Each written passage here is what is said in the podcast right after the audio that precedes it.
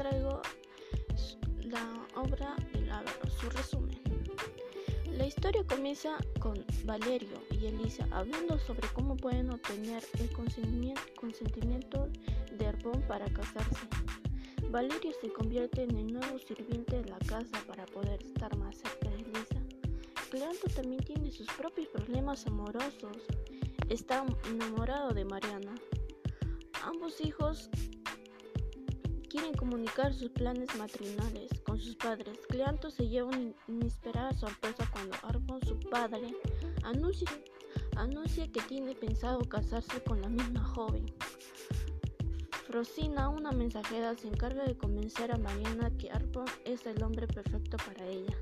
La chica joven y honorable, una vez que conoce a Arbon, se da cuenta que es el padre de su amado. A continuación, ella se siente un rechazo profundo por el viejo avaro. Y Frosina, dándose cuenta del malentendido, decide ayudar a los, a los dos jóvenes. Al día siguiente, Arbón descubre que la cajita con sus doblones de oro ha desaparecido y el cocinero acusa a Valerio como venganza por los golpes que había dado antes.